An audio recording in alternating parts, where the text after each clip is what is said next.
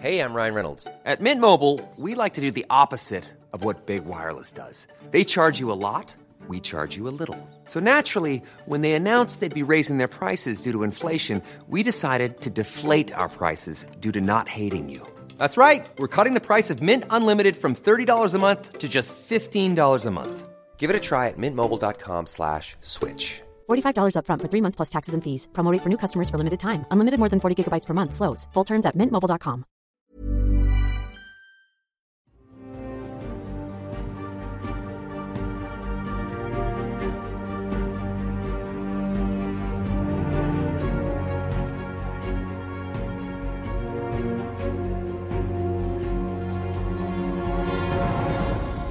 Euh, Sylvain revient.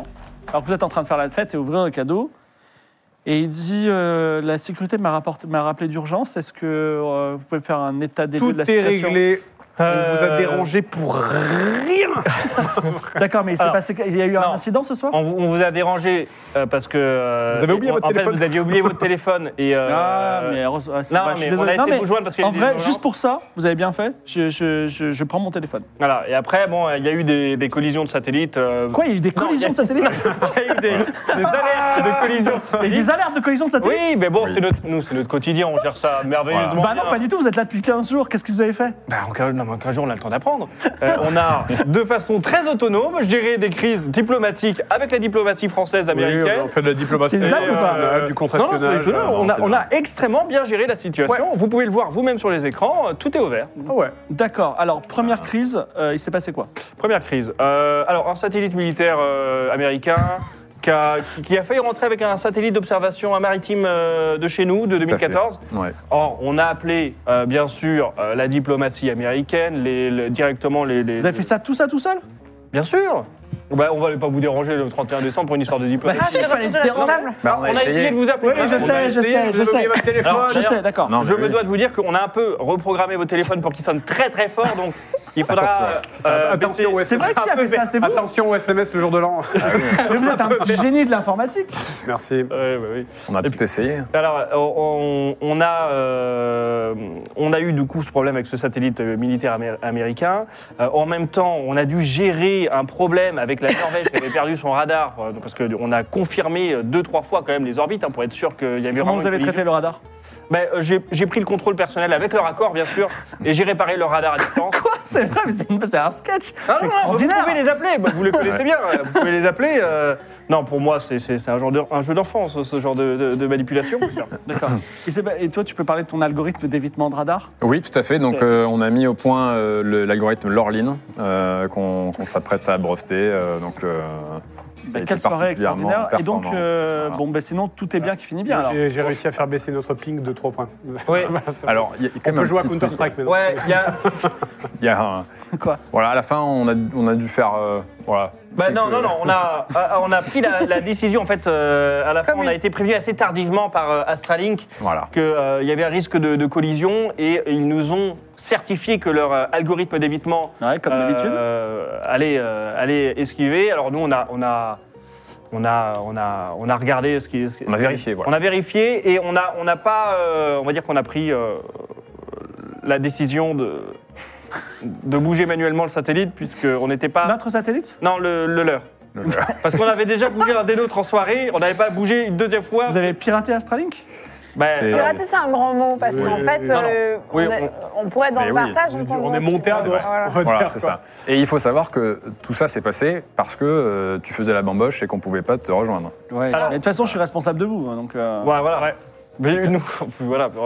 Alors, si jamais j'ai laissé une backdoor sur Astralink, si la France est intéressée par une constellation de 3000 satellites, bah non, ça on- peut être monnaie d'échange Mais est-ce avec que, eux. est-ce que ça- ils peuvent remonter à nous? Oh non, il n'y a aucune trace. Je, je- je suis meilleur. D'accord, ben j'espère que tout ira bien. Euh, vous êtes au courant pour euh, l'espion? Ouais. Ah oui, oui, Je l'ai pareil. laissé à- Ah oui, c'est vrai je pas l'ai laissé à un- J'ai pas trouvé un Je l'ai mais laissé à un type de la sécurité. Il l'a mis au frigo. Ah non, il est, il, est, il est pas là, il s'est échappé. Comment ça, mais je l'ai laissé à un type de la sécurité Ah oui. On n'aurait peut-être pas dû le laisser seul avec. euh, Alors, la laissé. sécurité n'est pas du tout au courant. Non, non, mais la sécurité. Alors, Mais oui, oui. alors c'est ce que je voulais vous dire. C'est bien un sujet il y a sur la plusieurs sécurité. personnes qui n'ont pas fait leur travail ce soir, notamment, alors, donc, Madame Sushi qui a laissé tout le monde rentrer. Ah oui. Et alors, les experts d'astreinte. Oui, euh, alors, il va falloir faire une réunion, là, parce qu'ils étaient bourraches. euh, à chaque fois Euh, qu'on monsieur les appelait, hein. Troussard, monsieur, ça va pas du tout. hein. Ouais, monsieur Troussard. Très bien. Avec, euh, Troussard. Euh, je... Ah, Vous voulez dire qu'il y avait peut-être deux espions alors Si je l'ai laissé à un type de la sécurité Ils ont entendu parler d'au moins une- un type ou pas?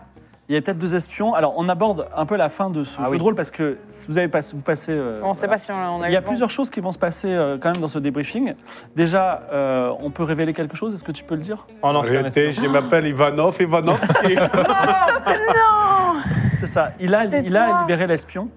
Euh, c'est pour ça D'accord. qu'il a insisté, il vous a embrouillé pour l'emporter tout seul. euh, eh oui, voilà. En disant, je suis hyper costaud, je vous inquiétez pas, je gère. Il Alors voulait que- qu'on remonte voir euh, les ops alors qu'on n'avait plus aucune Et information. il vous à a leur donner. totalement matrixé alors qu'il y avait. Je comprends pas pourquoi vous l'avez suivi, mais euh, voilà. Et, euh, Ah ouais. Euh, C'est vrai que moi, je me pose cette question. et, tout le mer- et personne n'a vu du feu. Ah ouais, moi je Ouais, là, c'est réussi. Hein. Ouais, bravo. Vous avez, tous, vous avez tous réussi à faire quelque chose d'exceptionnel. Ton algorithme, euh, ton, euh, ta découverte du badge, euh, tes multiples piratages. C'est J'ai vraiment nul. le, radar des Norvégiens. Non, non, en plus, même, euh, tu l'as même optimisé. Et toi, ton système de télécommunication euh, qui a permis de pirater tout ça. Tu me donnes vraiment le badge comme point Vous allez, vous, avoir, truc vous allez avoir une carrière. en Octest. Donc, si est-ce que, ça- est-ce que ça t'intéresse de travailler à l'Agence spatiale française Ah, mais deux fois. D'accord, bon, tu auras ton travail, on va en parler. Bon, bah. Super. Malheureusement, euh, 90, la, la constellation de Starlink, euh, de Starlink va complètement euh, se collisionner avec SWOTI en particulier et d'autres satellites. Ah, c'est la responsabilité d'Astralink. Un effet Kessler. C'est le moment de vous montrer une petite vidéo qui est Ah. là, qui va apparaître sur ce On a provoqué la fin du monde. Ah. Donc, ouais, alors, presque en fait, vous allez voir. On est bloqué en orbite Si la- Enfin, notre régie peut vous montrer un petit peu ce que c'est que l'effet Kessler. Ouais. Donc en gros, c'est non, syndrome de Kessler. Syndrome de Kessler. Exactement. C'est-à-dire que il y a euh, des euh, voilà, ça apparaît là. Donc on a deux satellites, donc imaginez Astralink et le SWOTI, qui euh, se collisionnent et donc qui créent des petits débris. Donc les débris, vous voyez, ils bougent un petit peu comme ça, et après ils vont se recollisionner. Donc, et au fil du temps, au fil des années, ils vont euh, s'étendre de plus en plus et créer une sorte de bouclier de débris autour de la Terre, sur toute l'orbite, menaçant l'ensemble des satellites. Il y a un très bon manga, enfin animé, un vieil animé dessus qui parlait des de, de- déboueurs de l'espace qui doivent enlever des débris. Oui, oui. Alors, c'est intéressant parce qu'on va en parler justement. Vous êtes, vous avez, enfin, il y a ça. Euh, on ne saura jamais si c'est de votre faute ou pas. Officiellement, euh, ces satellites Starlink ont bougé d'eux-mêmes. C'est l'IA exceptionnelle qui l'a fait et ça a entraîné un syndrome de Kessler. Bon, mon hack était bon. Super. Soit c'est- Soit c'est l'IA Ouais, de- ça. d'Astralink, soit c'est tes calculs. On est juste coincé sur Terre pour l'éternité. Non, ça va redescendre au bout d'un moment. Grâce à trois, Dans- trois connards euh, le 31 Dans quelques décembre. milliers d'années, tout, tout ça, ça retombe. Alors, Hmm. il y a la On a pris tempête. la responsabilité. La tempête a eu, euh, s'est un petit peu calmé au fil du temps et il- on va faire deux sauts dans le temps, c'est-à-dire que vous allez, euh, vous allez être embauché euh, à l'agence spatiale française en dépit parfois de, enfin, en dépit de certains services étranges que vous avez faits, mais bon, Attends, il y a mais- de responsabilité. Quoi Et il est embauché alors que c'est un espion? Bah, vous, Je vous l'ai dit Il- en off, il- il personne ne le saura jamais. Oui. De la même façon que personne ne saura que l'algorithme était, les calculs n'étaient n'étaient pas bons. Ils étaient pas bons, ils étaient pas Non, bons. vraiment, les, les enquêtes de personnalité, de, de la sécurité de, de l'Agence spatiale française, euh, Donc, c'est revoir. hein. Là, on va faire deux débriefings en, en accord avec euh, le chat Twitch qui va apparaître euh, derrière. Ça va se passer dans 5 ans et dans 10 ans. Et en gros, on va essayer de- d'imaginer des solutions à la situation de ce soir. C'est-à-dire Mm. comment on aurait pu empêcher sur deux plans. Un plan juridique et un plan technique. Et je vais recevoir, s'il va bien venir, Olfa et Pierre, si, si je me souviens bien, qui sont des spécialistes euh, de, euh, de la question. Donc, euh, enfin, qui sont des spécialistes en tout cas de ça. Donc, ils vont venir et ils vont se poser là. Attends, je vais leur laisser un peu de place. Ah, bonsoir le chat. Salut le chat. Voilà. Salut le chat. Vous pouvez leur dire Pas bonjour. pratique, moi. Bonjour. Alors, Imagine. prenez une, chacun une chaise là et venez sur ces angles-là. Bonjour. Bonjour. Bonjour. Olfa et Pierre qui sont. Voilà. C'est ça vos journées, du coup, euh, tous les jours, de- d'appeler la diplomatie, euh, d'esquiver des satellites? On nous a Ah, dit que c'était une journée ordinaire. Ordinaire. Alors, vous vous retrouvez tous quelques mois après la crise dans un grand auditorium réunissant le personnel le plus qualifié de l'Agence spatiale française ainsi que quelques membres du, et le personnel extérieur habilité confidentiel défense. L'incident de votre nuit est plus ou moins oublié du grand public. Dans le ciel, il y a des débris parce que le syndrome de Kester il a été constaté. Et euh, en plus, euh, on est en hiver et il fait, chaud, il fait 20 degrés. Euh, donc, on a fait un, on fait un petit débrief. Et la question que je vous pose ce soir, c'est sur un plan juridique ou un, pas un plan technique. C'est-à-dire, on ne parle pas de vaisseau spatial, on parle de règles entre nous et de, de systèmes, de lois, de société. Parce que Olfa qui est là et Pierre, Olfa euh, partie juridique et Pierre sur une façon opérationnelle, sont des gens dont, dont c'est le métier. Et la question c'est, un petit brainstorm avec le chat. Est-ce que vous avez des idées? Dire, tiens, on devrait créer une loi qui, qui arrangerait certaines choses par rapport aux incidents que vous avez vécus ce soir ou pour empêcher ça Arnaud, je te vois, est-ce que tu as des idées? Oui, ouais, alors quelques-unes. Euh, Je pense qu'on pourrait demander à ce qu'il y ait une précision de la localisation des, satellites. Euh, Quand on met quelque chose dans l'espace, on doit, doit être euh, capable de dire euh, à tout moment sa, sa- sa localisation, avec des moyens internes par exemple. Et ça, ça permettrait de connaître mieux la position d'un satellite et donc euh, d'éviter plus facilement les collisions. Donc, exiger une plus grande précision dans la localisation des satellites. Exact- Ouais. Par exemple, ouais. Est-ce que c'est possible? Ou est-ce que je me tourne euh, Alors techniquement, euh, oui, c'est possible et on, on y pense, on y, même, on y travaille en développant des nouveaux radars ou en essayant de développer des systèmes qui permettent euh, au satellite lui-même d'envoyer sa position la plus précise possible pour justement avoir un catalogue le plus précis possible, le moins d'incertitudes. Et après, il faut le rendre obligatoire et ça, c'est à travers euh, la réglementation. Est-ce que c'est possible de le rendre obligatoire? Oui, tout à fait. On y travaille un peu, aussi. un peu plus près du. Voilà. Oui, tout à fait. C'est euh, tout à fait possible. On y travaille aussi aujourd'hui. C'est vrai dans la réglementation euh, applicable aujourd'hui, c'est pas obligatoire. Mais on est en train de travailler sur un nouveau cadre qui va la rendre cette, euh, qui va la rendre obligatoire. D'accord.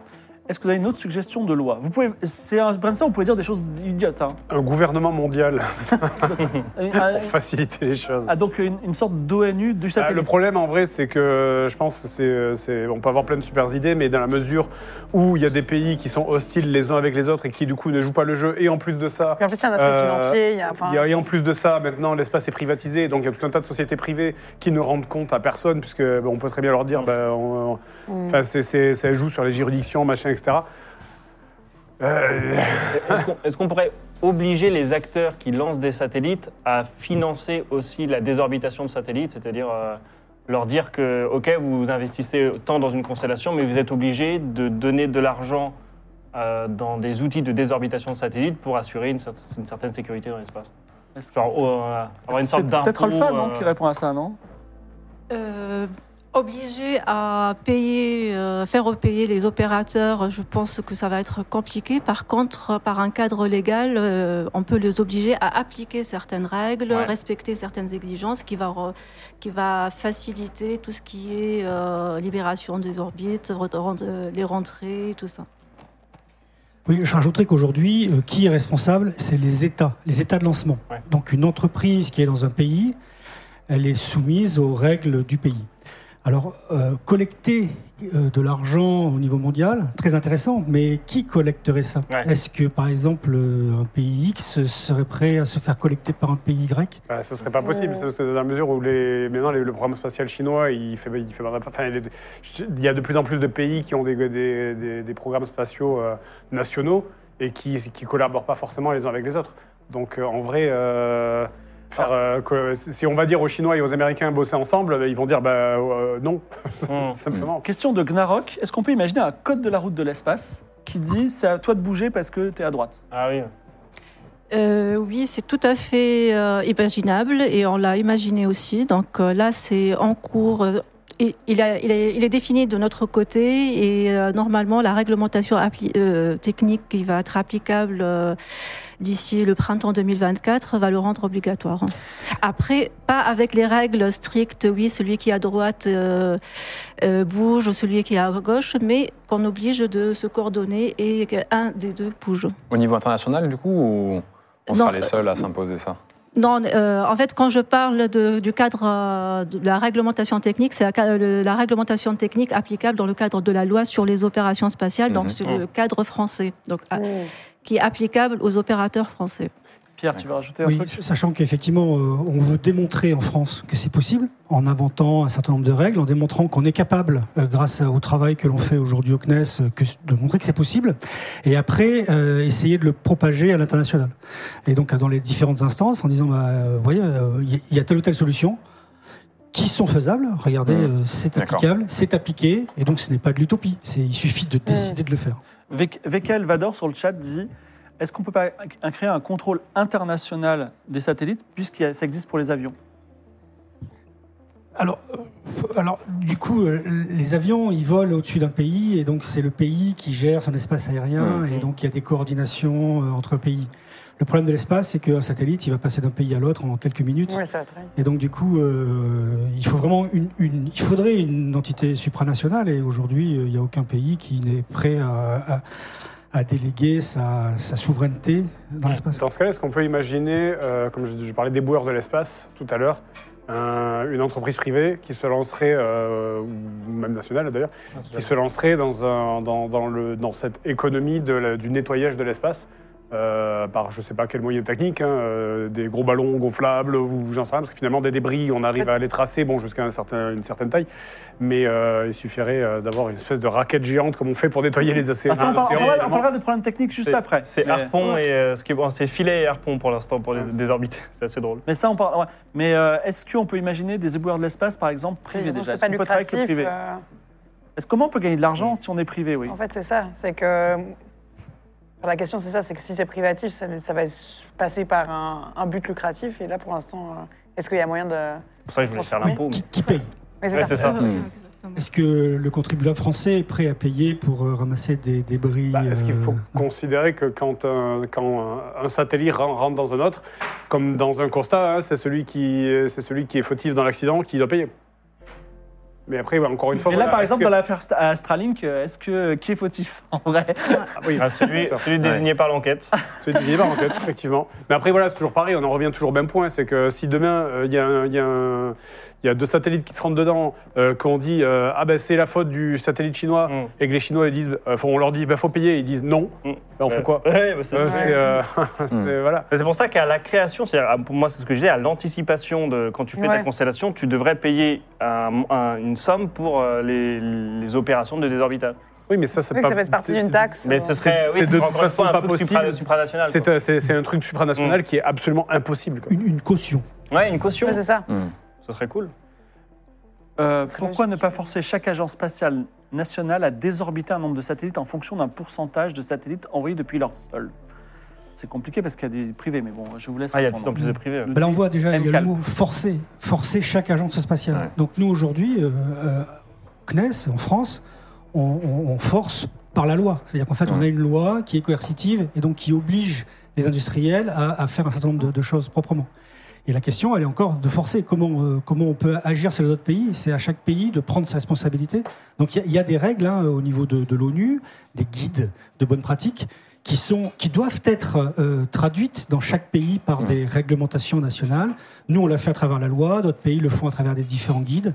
Et c'est tout le problème de trouver un, un équilibre et, et Mmh. que- et de ne pas défavoriser ou de ne pas se tirer une, une balle dans le pied en Ouais. étant euh, plus vertueux que, que- que les autres, entre guillemets. Mmh.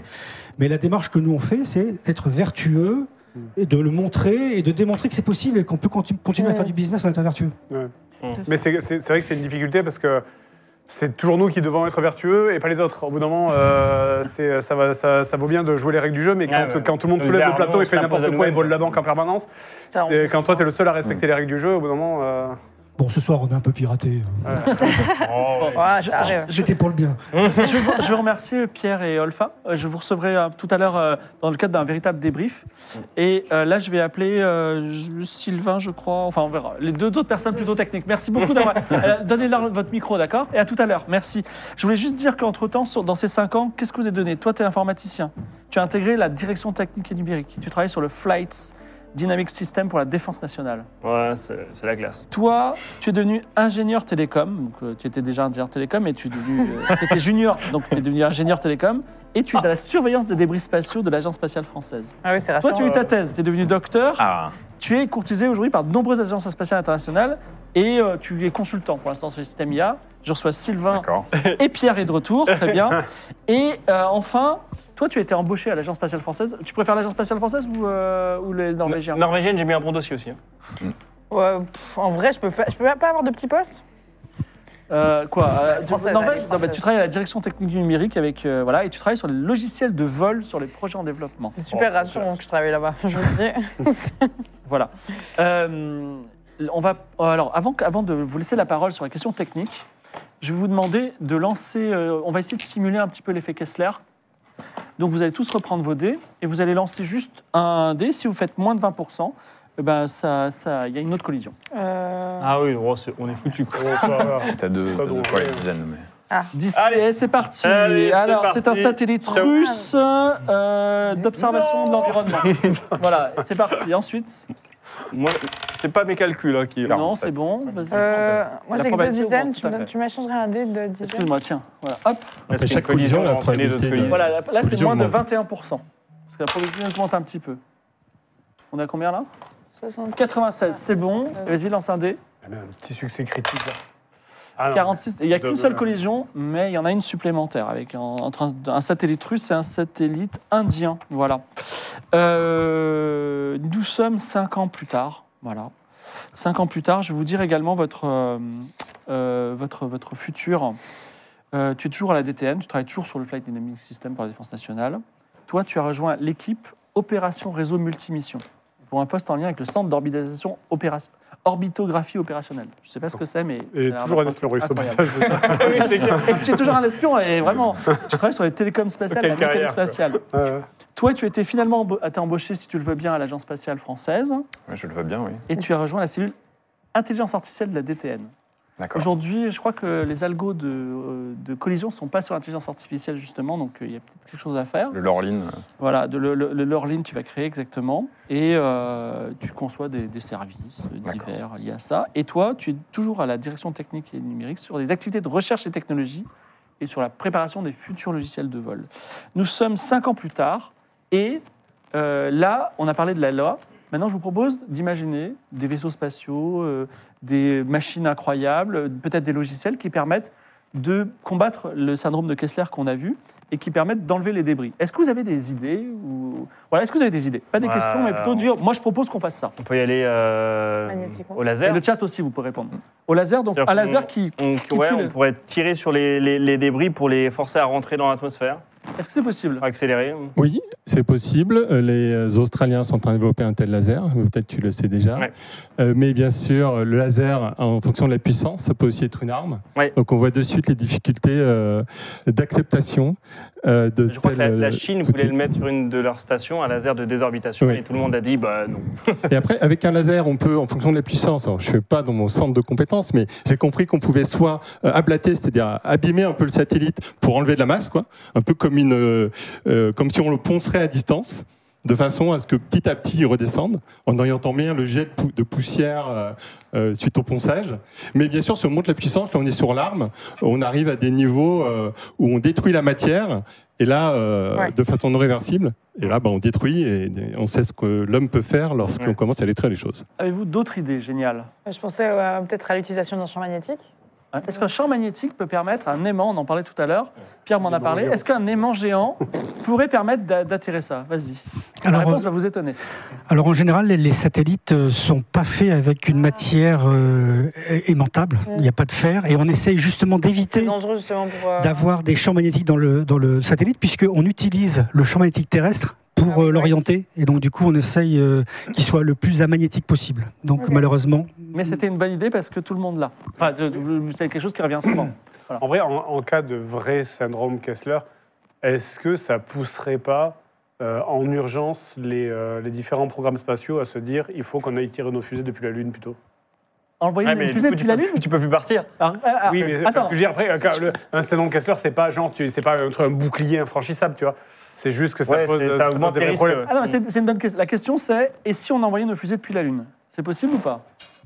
Oui, euh, en Oui. tout cas, je sais que c'est étudié euh, par des, des avant-projets. Alors, de, euh, de- que je me, suis mouillé, je me suis mouillé en disant oui, mais c'est envisagé.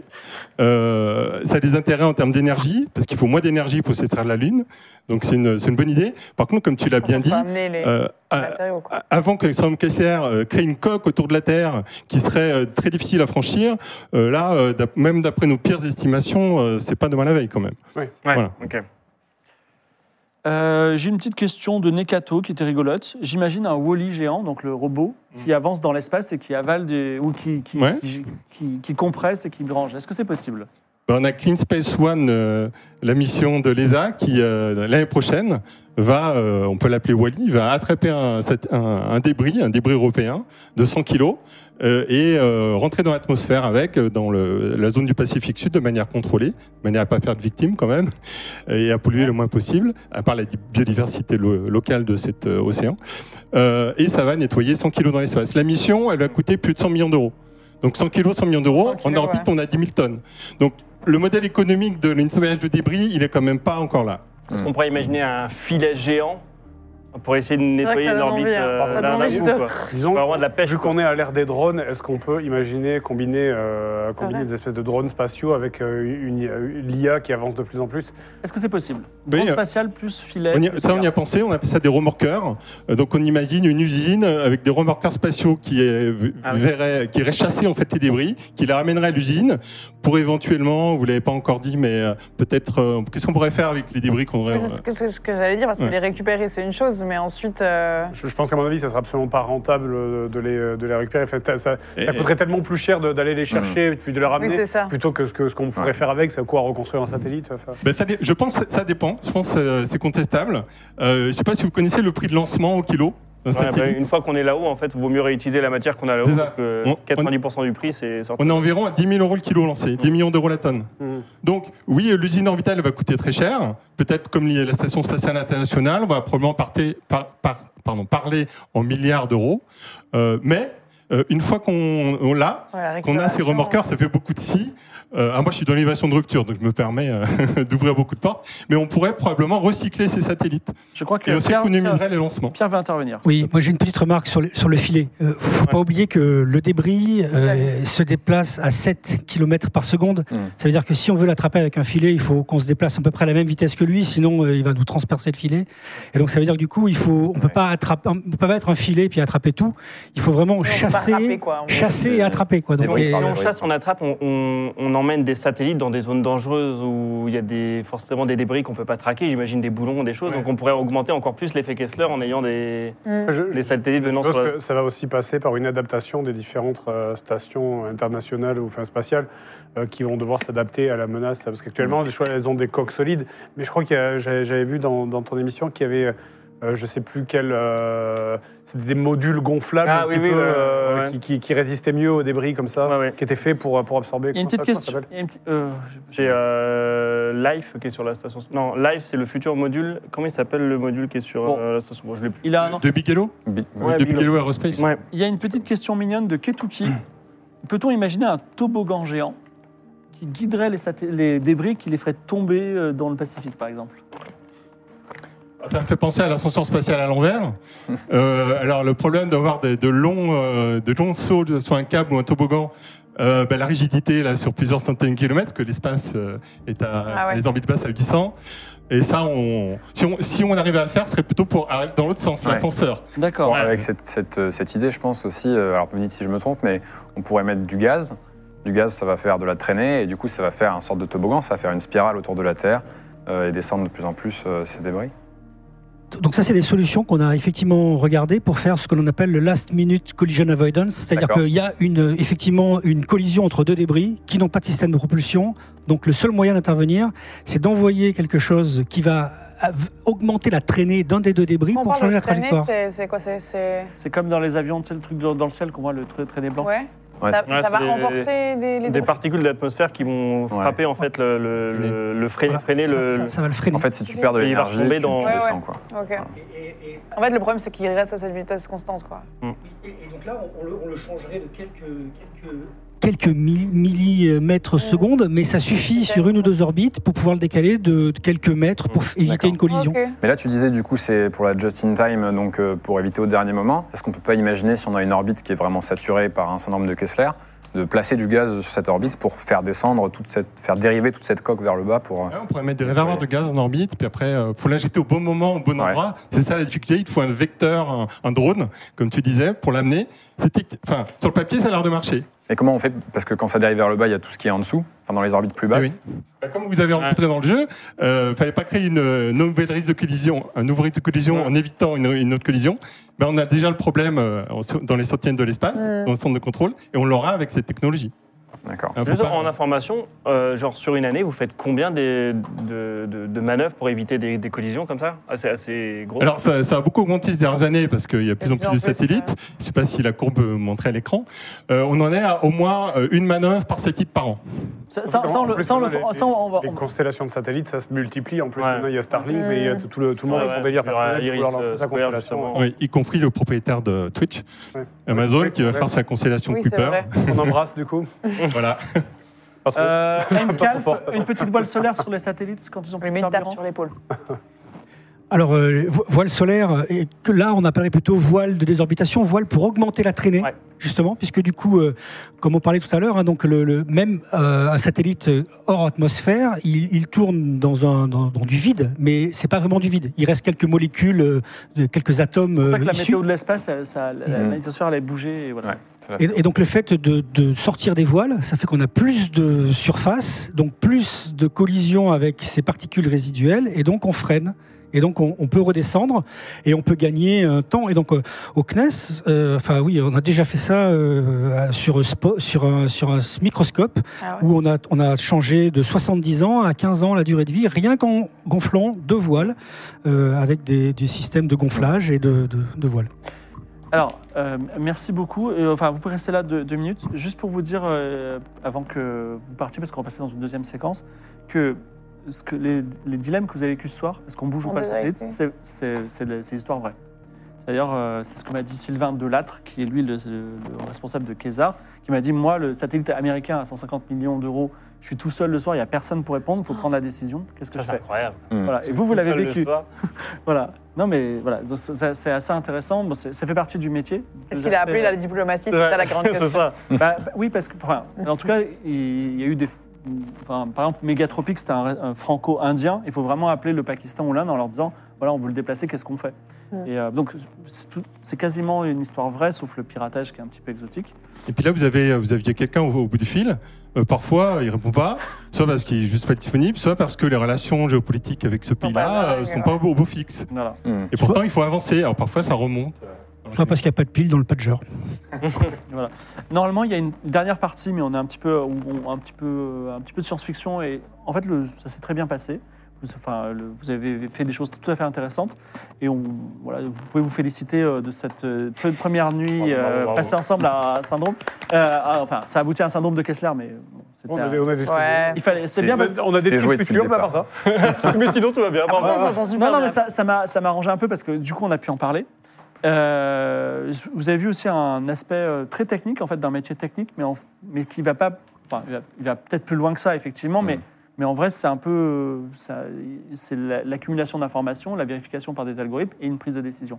Et aujourd'hui, comme vous l'avez vu, il n'y a pas de code de la route, c'est-à-dire qu'on.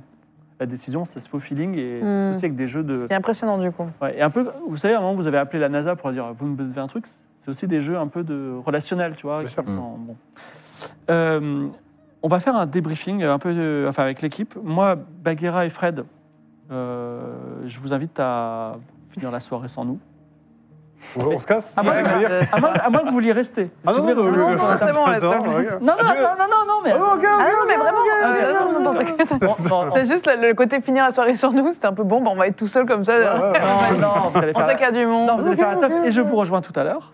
Ok. Je vous remercie beaucoup. Est-ce que ça vous a plu? C'est très bien. C'est très cool. C'est vrai, ça vous a Ça, passé ça, un bon moment? cool, ouais. Ça fait plaisir. Ça, Moi, j'adore l'espace. Ouais, bah pareil. Bon, bah Ouais. voilà. Mais J'espère euh, vous retrouver euh, peut-être Merci dans beaucoup, en une tout autre. cas. euh, voilà. Bah, merci à vous, c'était vraiment un plaisir, c'était trop bien. Voilà. Ah, C'était un peu st- stressant? Est-ce qu'il y a eu des passages euh, Oui, c'était l'espion, il était tranquille. On les a pas sentis euh, trop stressés quand même. Ça.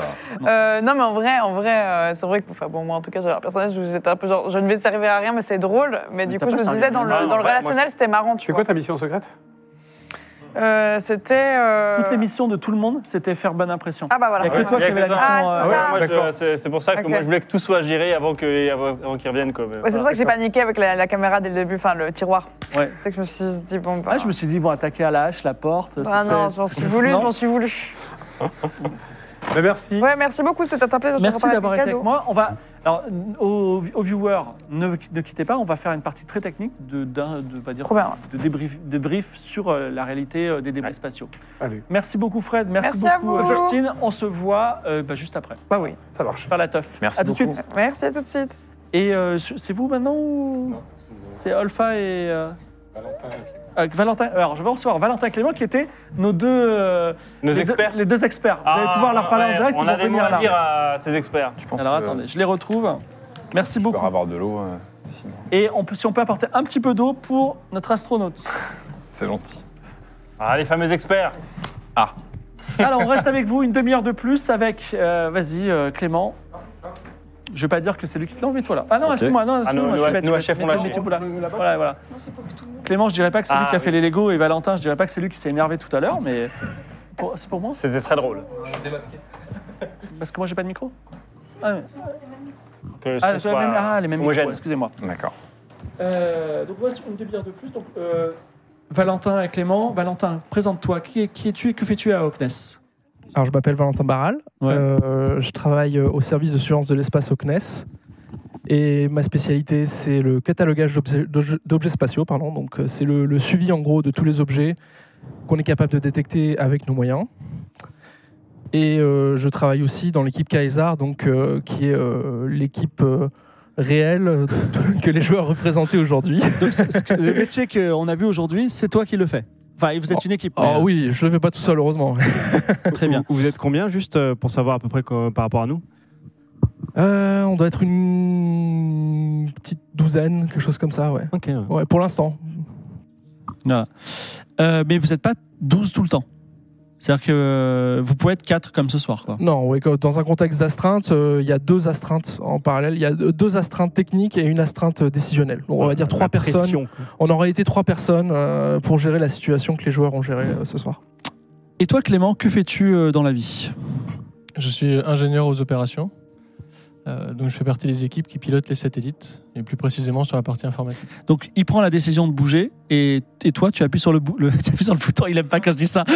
tu fais la manœuvre de 4 heures pour euh, bouger le satellite. En gros, c'est ça, mais alors c'est les OP qui décident de bouger ou pas, Ah, sur conseil de. c'est en commun, quoi. C'est ça. C'est un travail Voilà. d'équipe. Là, j'ai un peu changé. travail. Je vous ai fait prendre la décision, mais c'était parce que c'était dur la décision à prendre.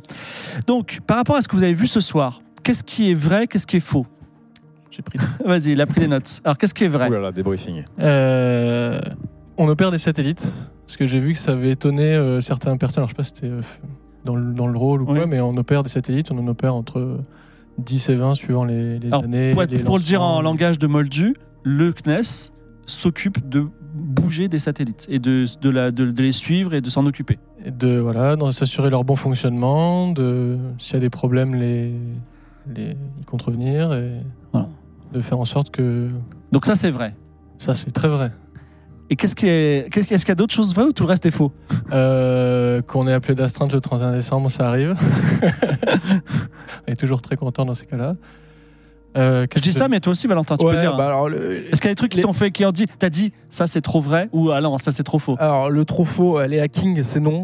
Alors peut-être sur un téléfilm sur M6 en deuxième partie de soirée éventuellement, mais euh, dans Ah, la vraie J'avais vie- lu qu'il n'y a pas longtemps, je crois que Thales a réussi à prendre un- un- le, le contrôle d'un satellite Alors, oui, cible alors, de lézard. non, alors il y a une ça vraie commence à arriver. il y a une vraie thématique de cybersécurité. Après, euh, ça se passera pas comme ça. Euh, Ouais, voilà. Et puis vous, vous prenez pas le contrôle d'une constellation de 3000 satellites euh, en tapotant sur un clavier, euh, même si vous avez un hoodie euh, Très très et, fort. et que vous avez l'air très très sérieux. Il y, a- y une impossibilité technique, mais est-ce que parfois vous avez la tentation de hacker Et vous dites ce serait tellement simple. Alors non, hack- hacker non, prendre des raccourcis techniques ça peut arriver, mais euh, on est toujours responsable de ce qu'on fait, et on est toujours euh, consciencieux dans ce qu'on fait parce que on, voilà, on peut, on peut avoir à rendre des comptes à Donc le hacking, c'est faux. Est-ce qu'il y a d'autres vrais faux euh, Euh, alors, attends. Hmm. Euh, que les tempêtes solaires, ça affecte les satellites, ça c'est vrai. Alors sur les orbites, ça on en a parlé, mais euh, j'ai, en me renseignant un peu auprès de mes collègues sur, parce que c'était pas mon, c'était moi le téléphone de la NOAA, mais c'est pas mon domaine d'expertise. Et euh, on m'a expliqué que jusqu'à récemment, il y avait un satellite dont la charge utile, c'est-à-dire ce qui fait le- la mesure, pouvait être affecté par des vents solaires importants. Et donc, euh, c'est arrivé que des ingénieurs du CNES soient appelés le soir ou la nuit parce que le, le- le soleil soufflait trop fort. D'accord. Il fallait se déplacer pour Est-ce que la chronologie de ce que vous avez vu ce soir, euh, constat, enfin on- la, la NASA appelle, euh, les radars, euh, les opérations, est-ce que c'est des choses qui étaient finalement plutôt vraies ou plutôt fausses? Ou il y a des choses vraiment qui normalement ne se passent pas comme ça? C'était c'était plutôt vrai, mais dans un format très condensé, Oui. avec tous les aléas possibles et imaginables. Ah bah, bien sûr. avoir, hein, évidemment, parce que bon, faut, faut que ce soit un peu romancé, et voilà, pour les bienfaits du jeu. Mais oui, il y a le- la, la chronologie était, était plutôt bonne, en effet. Euh, dans un temps aussi court, on n'aurait peut-être pas eu le temps de faire tout ça. euh, et on aurait fait avec les données qu'on a. Et c'est parfois c'est voilà c'est là que les êtres humains doivent intervenir et faire les choix. C'est que euh, y a des moments où on peut pas demander plus de données, on n'a pas le temps, on n'a pas le temps de refaire les calculs et on a une information qui est incomplète. Il faut prendre des décisions avec ça. Vas-y, tu, Dan, tu... Ouais, moi j'ai plein de questions. Ah ouais, ouais, mais on n'a on n'a pas trop de temps malheureusement, mais on pourra peut-être, euh, je sais pas. Mais euh, est-ce qu'on parle de Starlink ou c'est un sujet euh, un peu euh, Bon, on peut en Non. parler, ouais. C'est est-ce qu'ils sont aussi chiants euh, dans la vie que dans, dans le jeu de rôle?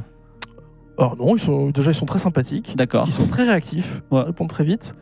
Euh, après, euh, donc, euh, on a touché une problématique. D'ailleurs, ça, ça a un peu agacé les joueurs ce soir, donc Ouais. j'ai trouvé ça intéressant. Une problématique assez, assez réelle au final, qui est que euh, leur technologie a évolué plus vite que, que la réglementation. Et du coup, ils ont en effet des technologies d'évitement autonome, mais qui sont du coup pas du tout contrôlées. euh, et on est obligé, dans une certaine mesure, de leur faire confiance, parce que si leur satellite décide de bouger de manière autonome et que nous aussi on a bougé, on peut en quelque sorte annuler les bienfaits de leur manœuvre par la nôtre et au final se retrouver dans une situation qui serait limite pire que celle qu'on avait initialement. Donc euh, c'est des situations où souvent on est un peu contraint pour l'instant de leur faire confiance. Voilà. Et, D'accord. euh, ça peut être compliqué. Alors, on a, j'ai malheureusement un emploi du temps, enfin une chronologie à respecter. Un, un dernier mot si vous avez, sinon on passe la suite à Sylvain et à euh, non à Olfa et à Pierre. Est-ce qu'il y a rien à dire, rien à ajouter?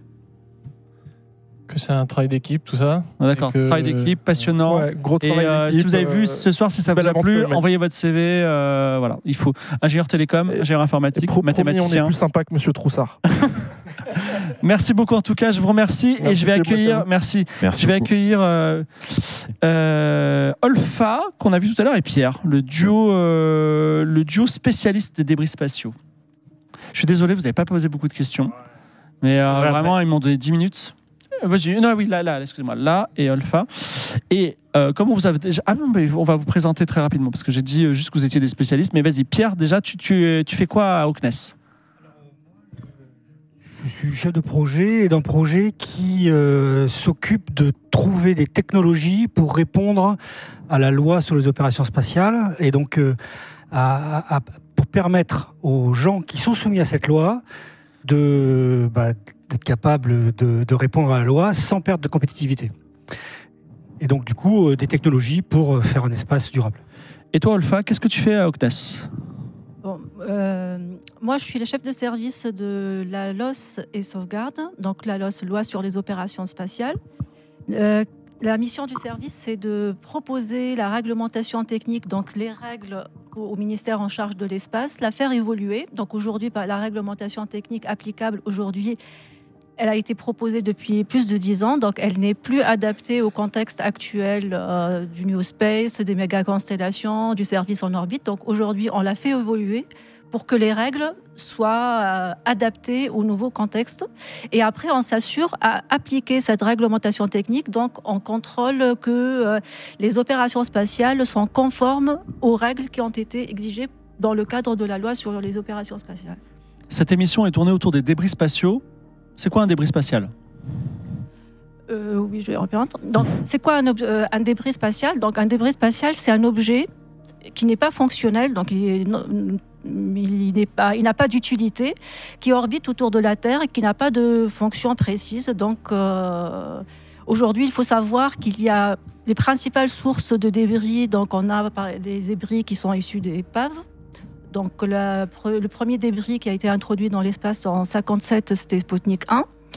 On trouve euh, des débris qui sont issus de collisions, des débris par fragmentation suite à des incidents, euh, par exemple euh, un accident par rapport à un satellite, séparation d'un panneau solaire ou autre, ou par, euh, par négligence lors des sorties euh, des astronautes. Donc, euh, il y a eu des pertes de trousses à outils. Récemment, il y a eu fin 2023 où euh, il, y en a, il y en a eu pas mal. euh, voilà. Combien y a-t-il de débris dans le ciel? Ah, Vas-y, vas-y. Alors, alors, je, je voudrais juste, à, à l'issue de, de- de cette petite soirée, peut-être euh, avoir une réflexion sur euh, la définition d'un débris. Finalement, ce qu'on a vu, ce qui nous embêtait, qu'un débris soit fonctionnel ou pas, c'est pas vraiment ce qui nous intéresse. Ce qui nous intéresse, c'est est-ce qu'on est capable de bouger ce débris? Donc finalement, j'irai dans- la démarche où finalement un débris est un objet que l'homme a mis et qu'on ne peut plus déplacer. Parce que finalement, si on sait le déplacer, on fait des anticollisions et c'est pas Une épave pas- dérivante. C'est pas quelque chose qui est gênant. Combien il y a de débris dans l'espace? Des débris, il y en a à peu près 30, 30, allez, 34 000 objets. 34 000 débris 34 000 gros débris, Dans alors euh, supérieurs à 10 cm. Bon, ok. Mais il y en a aussi plus à moins. Euh, concrètement, qu'est-ce qu'on fait aujourd'hui pour limiter les débris spatiaux Donc, on intervient à plusieurs échelles. Donc, euh, par euh, prévention, donc euh, nous, ce qu'on met en place comme règle, c'est permet- euh, c'est des règles qui vont permettre de limiter la prolifération des débris lors d'une opération spatiale.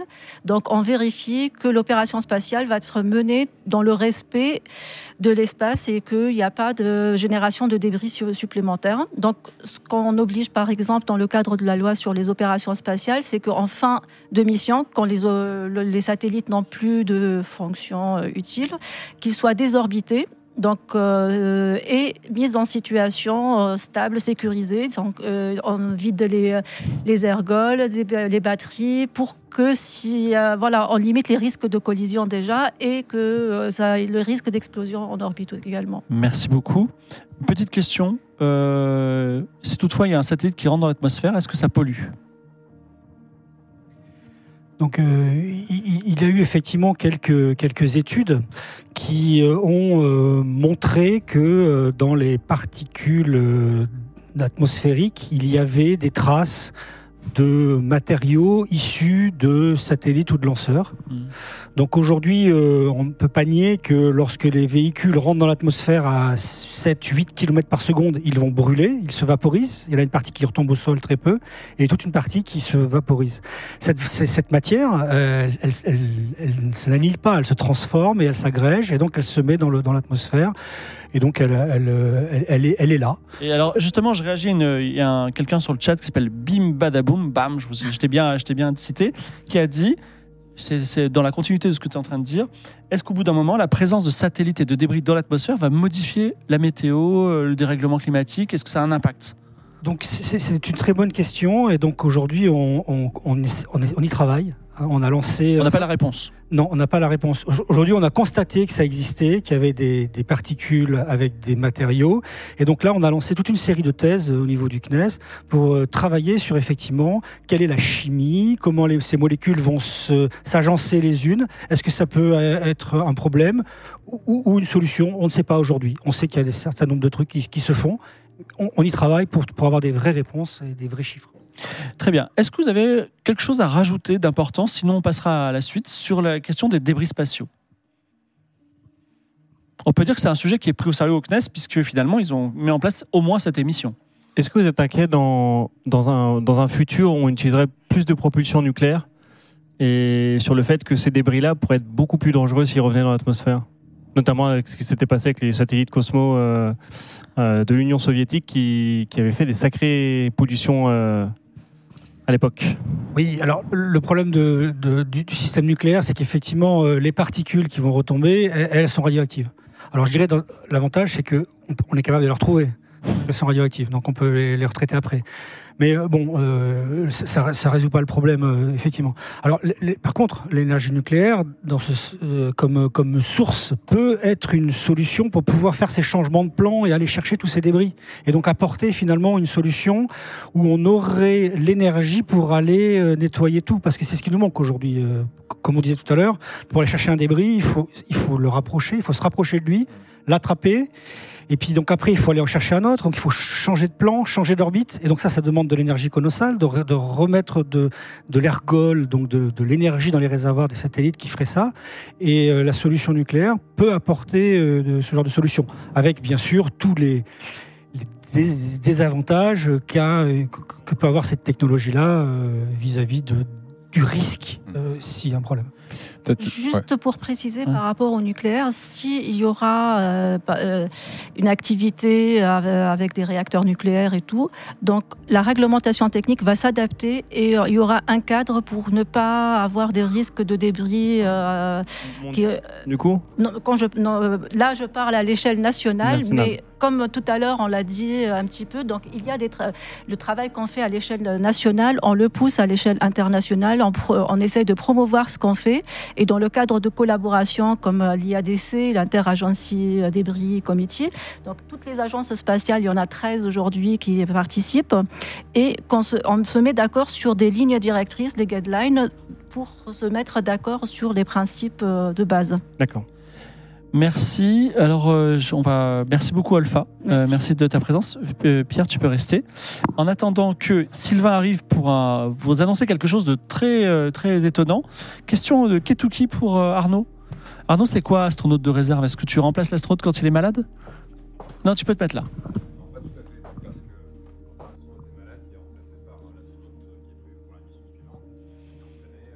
pendant, pendant les, les derniers mois et qui est du coup prêt à réaliser la mission. Être astronaute de réserve, ça veut dire que euh, vous avez été sélectionné par l'Agence spatiale européenne comme euh, étant quelqu'un qui est apte à préparer et à réaliser une mission dans l'espace, mais qu'une mission, justement, n'a pas encore été identifiée pour vous. Et donc, par conséquent, en attendant qu'une mission soit identifiée, eh ben, vous maintenez votre activité. Donc, moi, c'est mon activité pour euh, euh, l'armée de l'air et de l'espace, de pilote. Et en même temps, en parallèle, je commence à me former avec le CNES, avec l'Agence spatiale européenne, pour euh, ben, me tenir prêt le jour où euh, une opportunité euh, existera pour moi. Ça va arriver. Mm, Oui, on en est sûr, on le croit. Je reçois Sylvain qui vient rejoindre Pierre pour nous parler d'un projet euh, étonnant. Euh, vous allez voir, ça, les, les Twitch shows, ça va vous intéresser. Qu'est-ce que c'est? C'est un jeu, Un un jeu. jeu de rôle, un jeu euh, pour smartphone dans un premier temps qui s'appelle Orbital Dance. Il est gratuit, j'espère. Évidemment, Ah, yes. évidemment, il est payé avec vos impôts, donc il est gratuit. et il est disponible pour téléchargement dès maintenant sur l'Apple Store et dans quelques heures, voire quelques jours sur le Google Store. Donc on tape Orbital Dance sur l'App Store ou sur le Google, Google Play et on a ce jeu gratuit. On a ce jeu développé par World Game avec le CNES qui vise à sensibiliser ceux qui n'étaient pas là ce soir euh, aux débris spatiaux et aux solutions que nous développons pour limiter la prolifération des débris. D'accord, donc j'imagine que le public voit en ce moment des images du jeu ou voit le jeu. Il y a un lien également euh, dans le robot, le robot du chat. Donc vous remontez un petit peu le chat, vous trouverez euh, directement. Donc pourquoi le CNES ferait ça en vrai? Pourquoi faire un jeu vidéo? Alors, c'est une façon de, parler au public, au grand public, euh, peut-être aux plus jeunes ou aux gamers. Il n'y a pas d'âge pour être gamer. Euh, je, sais de quoi je parle. Euh, D'une façon originale, aux débris spatiaux. Donc, dans le jeu, on va incarner un satellite hein, qui va essayer d'éviter les débris. Et ça va être de plus en plus difficile parce que l'effet Kessler que vous avez commencé à vivre ce soir, mais on peut repousser l'échéance, améliorer son score avec certaines technologies qui sont développées par, par Pierre dans la vraie vie. Il y a voilà, il y a un arbre de compétences du satellite. Et donc, euh, tu peux dire euh, quelques technologies euh? Oui, donc c'est bah, c'est les technologies dont on a parlé tout à l'heure. Donc, donc, pas l'aimant déjà, mais. Non, pas l'aimant, mais donc il y a le filet, il y a le système de surveillance qui permet donc de connaître un petit peu mieux où sont les débris. Il y a un, un système qu'on appelle un détumbler, qui est un système qui empêche le satellite de tourner sur lui-même et donc qui se stabilise. Donc ça permet de, de surfer à travers les débris. Euh, et il y a donc tous les systèmes de passivation ou de, de fin de mission qui vont donner des points euh, supplémentaires, puisque donc du coup, alors, en fin de mission, Donc, si vous je, débarrassez le plancher. si je débloque une technologie, je peux la googler et voir ce que c'est en fait, en vrai. Alors, euh, même sans la googler, tu as, déjà un petit, Un petit peu avec petit l'explication, teaser. euh, et puis après, effectivement, tu, pourras, tu peux aller trouver qui fait ça. N'hésitez pas, et si vous voulez faire un stream de ce jeu, vous, vous, en parlez au CNES si vous font un petit. Oui, vas-y, rajoute. Oui, euh, il y a tellement de choses à dire parce que c'est un de notre bébé ce jeu. Mais euh, dire aussi que la Cité de l'Espace à Toulouse, environ 500 000 visiteurs par an, a adapté le jeu. On peut y jouer. Donc euh, visiter la Cité de l'Espace qui vient de revoir complètement la, la zone dédiée aux débris spatiaux. Et je pense qu'on dire qu'on a un peu contribué euh, à sa rénovation. Euh, et le dernière chose à dire dans le jeu, c'est qu'on a essayé de reproduire ce que vous avez vécu tout à l'heure. C'est-à-dire à un moment donné, on a un dilemme. Le satellite en fin de vie, on utilise son ergol pour désorbiter ou pour faire une manœuvre d'évitement? Et, mais si, euh, suite à la manœuvre d'évitement, il n'y a plus assez d'ergol, c'est game over. Et donc, dans le jeu, si on désorbite au bon moment, on a un meilleur score. D'accord. Merci. On va. vous- tout le monde reste ici. La- L'équipe ne change pas. On va parler un terme. euh, Alors, un terme que personne ne va comprendre. D'accord? Je vais le dire et on va expliquer ce que c'est. Innovation de rupture. Qu'est-ce que c'est? Alors, ça dépend à qui, à qui tu parles. Quand tu parles à moi, Oui, j'imagine. voilà, la façon que, dans mon équipe, on, on envisage l'innovation de rupture, euh, c'est pour changer le, le paradigme d'utilisation de l'espace. Alors, paradigme, le mot est compliqué. Le mot est compliqué, j'allais euh, Oui. essayer de préciser. Donc aujourd'hui, vous l'avez bien compris, ben, euh, tout le monde connaît le paradigme actuel, c'est-à-dire on lance des satellites avec des lanceurs, et les satellites, au bout d'un moment, malheureusement, deviennent des débris. Et ça, c'était tout à fait compréhensible dans les années 50, 60, 70, même jusqu'à récemment, tant qu'on n'en envoie pas trop. Avec la recrudescence des constellations, des méga-constellations, euh, on avait bien vécu euh, le problème de- d'effet Kessler qui se déclenche. Donc on essaye, en innovation de rupture, de penser autrement. Alors, je j'avertis le chat que c'est maintenant ou jamais, comme dans les mariages. Parlez maintenant ou taisez-vous à jamais. Si j'ai le chat sous les yeux. Si vous avez des questions, euh, il y, a- il y a aussi l'équipe euh, des euh, community managers de CNES qui me font des sélections. Mais si vous avez des questions, c'est le moment ou jamais euh, sur, sur la soirée, sur le jeu, sur le CNES en général. On parlera emploi aussi euh, juste après, donc euh, pas sur les emplois en tout cas. Et pendant que les questions arrivent, j'ai une question à vous deux. Bah, Donnez-nous des exemples euh, d'innovation de rupture au CNES. Est-ce que vous en C'est avez quoi le futur? Alors, euh, j'aimerais le savoir, mais on essaye de, préparer des futurs possibles hein, avec la prospective, avec l'innovation de rupture. Euh, bon, je l'ai dit un peu tout à l'heure, on a défloré parce que vous y étiez quasiment arrivé. On pourrait recycler en orbite avec des robots, pas, for- pas avec des humains. Euh, donc, imaginez une usine de recyclage de la taille de l'ISS, voilà, qui serait alimentée, comme on disait tout à l'heure, par des, euh, des remorqueurs qui iraient chasser les débris, qui les ramèneraient. Ça éviterait de relancer toute cette masse euh, et ça aurait beaucoup de vertus écologiques. Est-ce qu'on pourrait imaginer aussi des stations spatiales, un peu comme des stations essence, où on aurait, au lieu d'avoir un satellite en fin de vie qui deviendrait un débris, il pourrait aller se recharger en ergol et continuer sa vie comme ça? Oui, tout à fait. Il y a, un certain nombre de missions qui sont aujourd'hui euh, étudiées pour euh, tout à fait faire ça, euh, pour être une station-service. Donc aujourd'hui, c'est plutôt la station-service qui irait chercher, qui irait, ce qu'on on dit donc re- refueler, alors remettre du fuel dans le dans le satellite. Mais on peut tout à fait imaginer à un moment ou à un autre que ce soit lui qui vienne à la station. Je crois que tu avais une question. Non? Euh, oui, une question ou plutôt aussi, euh, euh, j'ai envie de parler sous le contrôle des experts parce que je les trouve un peu modestes quand même. Mais il faut savoir que là, tous les efforts dont ils parlent, la recherche qu'on fait, c'est une recherche qui est au profit de l'intérêt collectif finalement. Et il faut savoir que, vous me dites si je me trompe, mais la France est le premier pays à avoir fait une loi en 2008 pour la gestion des débris. Alors que si on regarde les chiffres en orbite basse, 97,5% des débris, c'est la Russie, la Chine et les États-Unis. Et donc, du coup, je pense qu'on on peut vraiment être fier d'avoir une agence spatiale nationale qui a cette, vision de l'intérêt collectif, qui fait de la recherche pour des technologies pour pouvoir nettoyer l'espace. Donc euh, voilà, c'est quelque chose à dire. Et je pense que c'est vraiment important qu'on fasse tous des efforts pour avoir euh, un espace fort en France, parce que c'est ça qui nous permettra euh, de véhiculer cette vision de l'espace et d'essayer de, convaincre euh, d'autres nations qui, pour l'instant, ne font pas ces efforts. Ok, j'ai trois questions du chat. Euh, à moins que ça nécessite une réponse, non, c'est bon Euh, Merci. Merci, sincère. Ok. Merci. Et effectivement, Alors- juste un mot, c'est euh, ce que tu dis là, c'est qu'effectivement euh, montrer l'exemple. Donc là, nous, aujourd'hui, on essaye de trouver les technologies, d'avoir des innovations de rupture, de, de- de développer la technologie jusqu'à ce qu'elle soit sur étagère pour dire, ben regardez, euh, elle existe. Et si vous l'utilisez pas, c'est parce que vous ne voulez pas l'utiliser. C'est parce qu'elle n'existe pas. Et, donc, euh, du coup, après, on peut vraiment dire, bah voilà, vous, êtes des vilains parce que parce que c'est vous qui l'utilisez pas. Alors qu'aujourd'hui, tout le monde nous dit, ah, c'est difficile, c'est difficile. Bah, Alors, question de Spartex. Est-ce que euh, il y a une chance qu'un satellite tombe sur une ville et tue des gens? Il l'a pas dit comme ça, mais Comme tu as une chance de gagner au loto euh, demain, oui. ben, il Oui, y a des gens qui gagnent au loto tous les vendredis. Hein. Voilà, donc la probabilité n'est pas nulle. Alors, c'est toujours difficile quand on parle aux gens de probabilité parce qu'on a tous un rapport à la probabilité. C'est pour ça que les gens jouent au loto d'ailleurs. Je pense que c'est un bon exemple. Donc, euh, la loi sur les opérations spatiales, elle limite ce risque euh, à une valeur ét- déterminée. Euh, voilà, qu'on calcule avec tout un tas de logiciels qu'on met à disposition d'ailleurs de tous les constructeurs français, hein, parce que la loi s'applique qu'aux Français.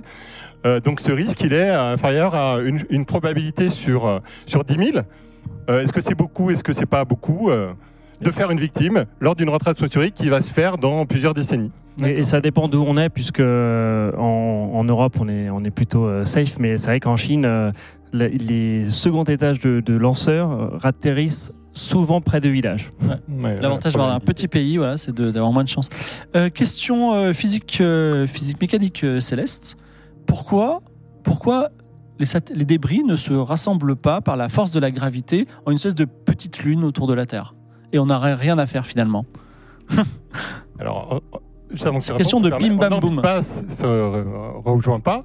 En orbite géostationnaire, on a un peu plus de chance. Il y a des euh, non pas de gravité, mais euh, des forces à trois corps avec le Soleil, la Lune. Il y a des longitudes cimetières.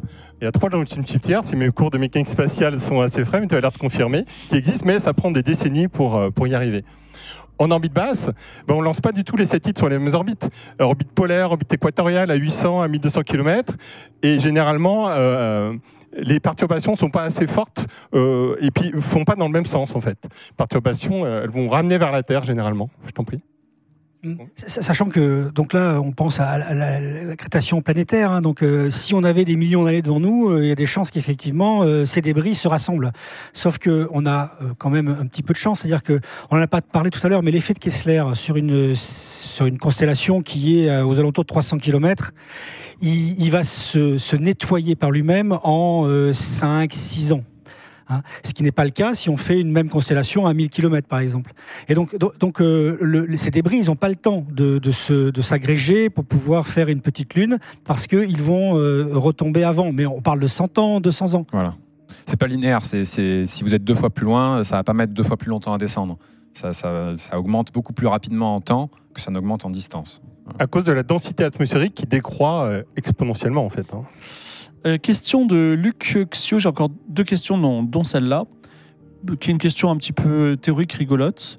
Pouvez-vous expliquer de manière simple le concept le plus compliqué que vous avez étudié actuellement? Ah, je peux me lancer si tu veux, Pierre.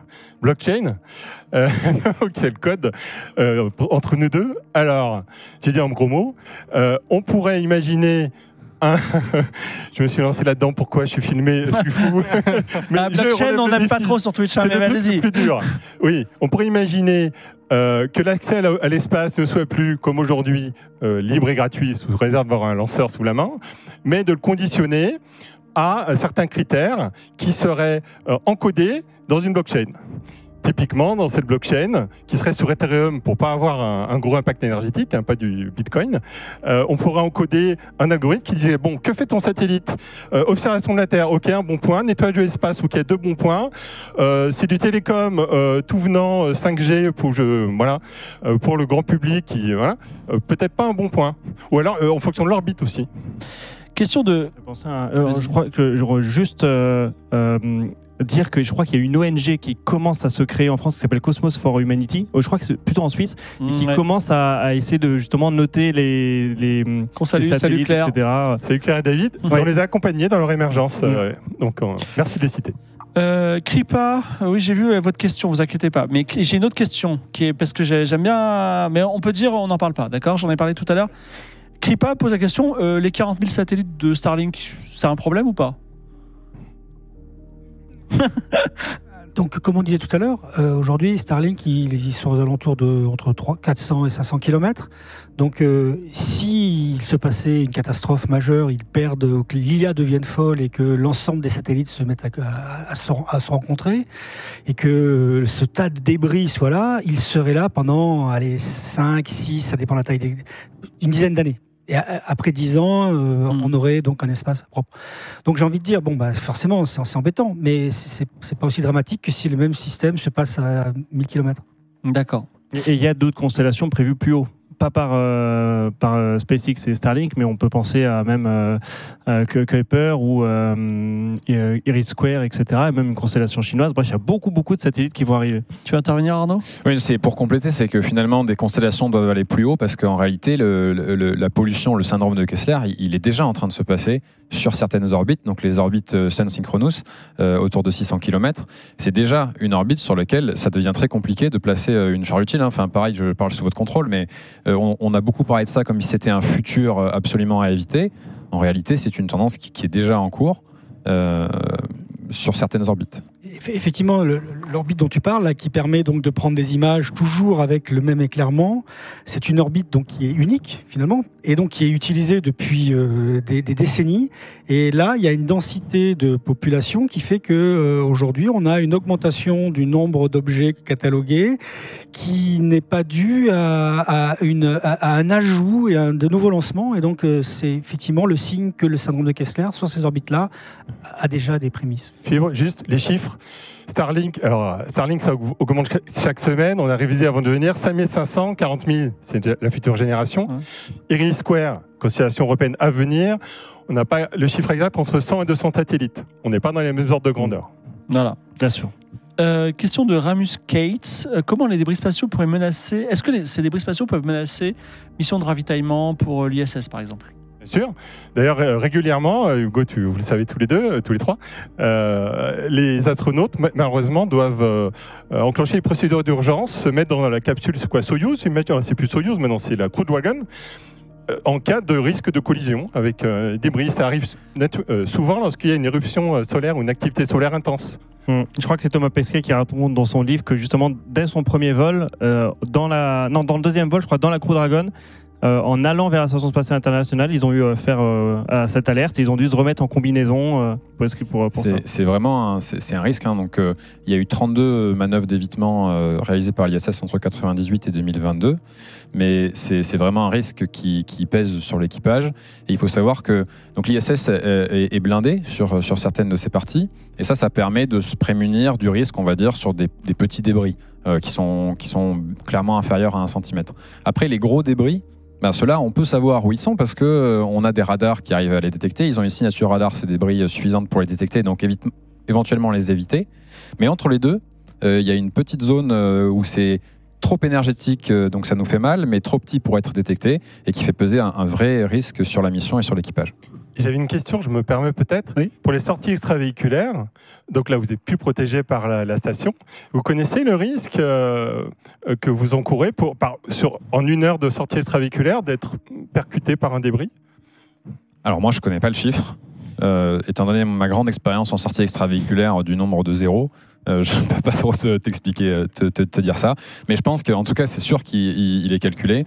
Et en particulier sur cette gamme dont je te parlais, la, la gamme indétectable, euh, il, il est, il est vraiment important. 7 km secondes, euh, l'énergie cinétique, c'est un demi de MV carré. Ça doit vraiment per- transpercer comme, comme du beurre, je pense. Ah oui, Tu as des images sur internet où tu as, une pièce, ça te fait un trou, mais euh, Ah, monstrueux. Un, quoi. un débris de 1 cm, c'est la même énergie qu'une voiture à- à 130 Ouais. km/h sur l'autoroute qui prend un mur euh, de face. Euh, big up à le problème à trois corps dans lequel des aliens tuent des euh, soleils ouais. en envoyant un proton à la vitesse de la lumière dans le soleil, puisque voilà, l'énergie cinétique, ça dépend de la vitesse. Euh, merci pour tout. On va conclure tout doucement.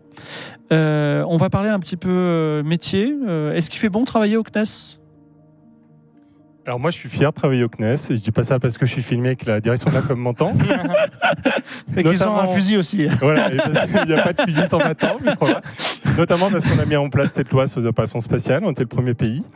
Euh, je pense qu'on est, tu l'as vu en visitant, euh, alors je, suis là, je, dis pas ça pour faire la pub euh, de ma boîte, mais on est euh, une boîte de passionnés. Voilà, et je pense que c'est ça qui nous fait rester. Et tous les projets spatiaux du CNES passent par, euh, de la France passent par le CNES, puisqu'on propose et qu'on met en œuvre la politique spatiale française. Donc franchement, euh, moi, euh, dans ma carrière, j'ai déjà fait plusieurs missions, plusieurs métiers différents, des opérations, comme vous avez vu Clément et Valentin, aux avant-projets, maintenant innovation de rupture. Je ne sais pas si tu veux compléter ou avoir un autre avis, Pierre. Oui, enfin, je, ce qui est génial dans cette boîte, c'est qu'en fait, euh, on a des experts sur tous les domaines spatiaux. Donc, euh, dès qu'on a une question ou qu'on a un problème, on va trouver des réponses. Et donc, on, on, est entouré de, de, de science. Et quand on ne sait pas quelque chose, eh ben, on, on, a le- le- le- le- le- les, les clés pour pouvoir développer un savoir. Euh, Tout à l'heure, je vous parlais de thèse. On, on- on lance des thèses. On a, on, il nous manque une question. Enfin, on a une question. Hmm. Eh ben, on arrivera à, à- à motiver euh, le management pour pouvoir euh, travailler sur cette question Il y a- et il y a- la science. Et ça, c'est vraiment. Il y a actuellement 200 postes ouverts qui ne sont pas alors euh, réservés aux gens de l'espace. C'est-à-dire que si vous êtes ingénieur généraliste déjà, vous pouvez postuler à certains postes. Voilà. Il y a également, si vous n'êtes pas ingénieur, on cherche euh, des comptables, euh, des gens aux achats. Voilà, si vous travaillez comme euh, responsable achat à Total Energy, vous voulez donner du sens à votre vie, ben, n'hésitez pas à postuler au CNES, même si c'est à Toulouse. Euh, voilà, c'est joli Toulouse. oui, oui, oui, j'imagine. Je voulais dire aussi un truc que j'ai remarqué en fréquentant le CNES, c'est que si vous avez une idée ou un projet, vous n'avez pas envie d'être, euh, enfin, vous avez, vous avez une vision. Vous avez dit, moi, j'ai envie de, je sais pas, de construire une, bah, une, une fusée dans mon jardin.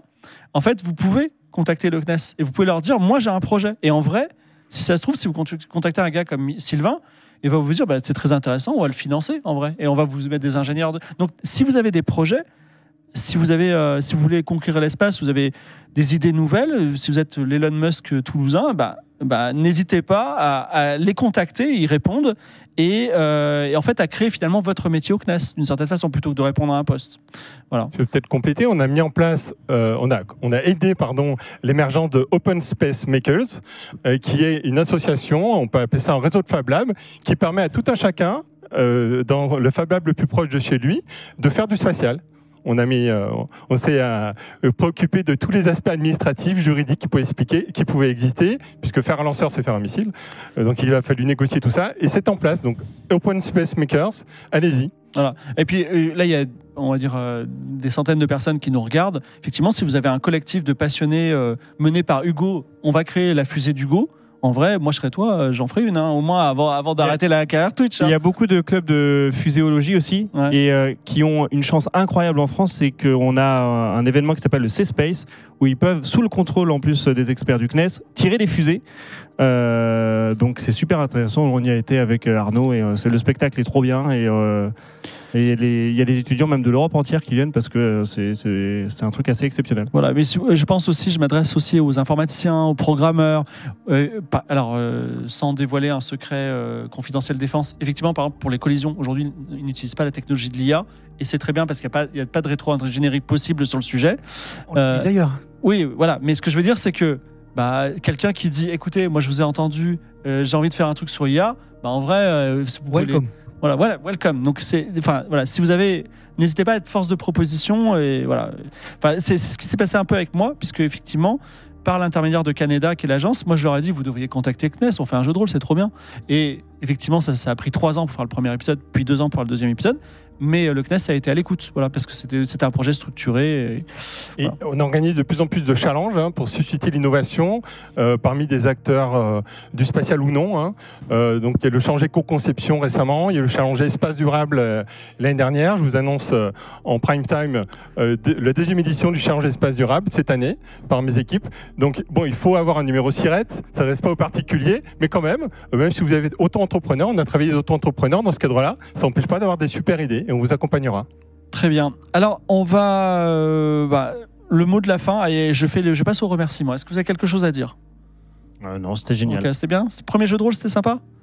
Oui, ouais, c'était mon premier jeu de rôle, donc euh, franchement, merci beaucoup. Je me suis beaucoup amusé, c'était génial. Très bien. Et- Bah, Parle-en à l'armée de l'air et de l'espace. J'ai fait un truc bien. euh, voilà, parce que eux, ils ont de l'argent. Oh, oh, je sais pas, je sais pas. Voilà. Mais ok, ben, je... non, non, je, je, je Mais en te tout cas, taquine. hein. merci pour, pour ton accueil, pour l'animation du jeu et tout. C'est- ça doit pas être facile. Moi, et puis je t'ai vu stresser de temps en temps, ça m'a fait du bien. Ça je me suis Ah ouais, dit, ah ouais, ouais. C'était pour te faire plaisir. Donc, et euh, c'est bon, ça s'est bien passé pour vous? C'était Moi, je intéressant? trouve que les joueurs ont fait honneur au scénario. Ouais. Donc euh, merci, merci. Voilà, et c'était intéressant de. Enfin, ils ont bien réagi. Et bon, voilà, c'était. Il y, a- plusieurs choses qui étaient, qui, étaient, qui étaient bien. En tout cas, je remercie, mon remerciement aux modérateurs Twitch, aux équipes techniques, euh, aux invités, au public. Merci à vous. Euh, je rappelle que le jeu Orbital Dance disponible sur iOS et Android, pas tout de suite la semaine prochaine, mais notez-le. Voilà. Euh, en fait, ce, ce jeu de rôle, c'était un peu le lancement de ce, de ce jeu. Euh, N'hésitez pas à rejoindre les réseaux sociaux du CNES également. Tiens, Arnaud, c'est quoi ton réseau social? Alors, euh, moi, je suis sur LinkedIn, donc du coup. euh, Ah non, Arnaud non, non, non, euh, Twitter. Ah, voilà, Twitter aussi, euh, donc Arnaud Astro, et sur, euh, sur Instagram. Voilà, ok. Voilà. Et toi, Antoine, on te connaît, c'est bon. Mais vas-y, vas-y. Moi, c'est Hugo pareil. Moi, c'est Hugo Lissoir sur tous les Très bien. Non, il n'y a pas de. LinkedIn ici. Euh, euh, et effectivement, ah, bah alors, j'apprends que le 28 février, il y aura un React du JDR. Donc en fait, il y a Valentin et Clément qu'on a reçus là tout à l'heure, qui étaient aussi les, Ah, qui vont qui vont dire ça c'est vrai, ça c'est pas vrai. Mais en, en deux mots, parce que moi j'ai visité le CNES et j'ai fait ce scénario, c'est, enfin pour moi c'était une compilation d'anecdotes. C'était euh, relativement ce qui se passe Oui, alors les cyberattaques depuis la cantine, on essaye d'éviter quand même. Mais blague à part, sur les aspects centraux du jeu euh, et alerte de collision, les relations avec les partenaires, euh, vous avez touché dans le mille. Très bien. Juste. Oui, n'oubliez pas que dans 13 minutes, euh, il y a l'atterrisseur Novacé qui, qui tente d'arriver sur la Lune normalement. Donc on va, on va essayer de suivre Et ça. puis, euh, il y a de l'IA derrière aussi. Ah ouais, ouais, c'est ça. le- la méthode, de, de- enfin la- l'atterrissage sur la Lune est contrôlé Bon, par. euh, J'imagine que le CNES, algorithme. euh, restez sur cette chaîne, le CNES va, je pense, raid, raid la, la chaîne Ouais, de la NASA. Ça a été décalé de quelques Ah non, on va raid, on va raid heures. Antoine. Ah, bon, Ah, c'était décalé heures. de quelques heures, donc on va raid Antoine Daniel qu'on salue. Voilà. Merci beaucoup et merci au CNES. À bientôt. Bye. Merci beaucoup. Au revoir.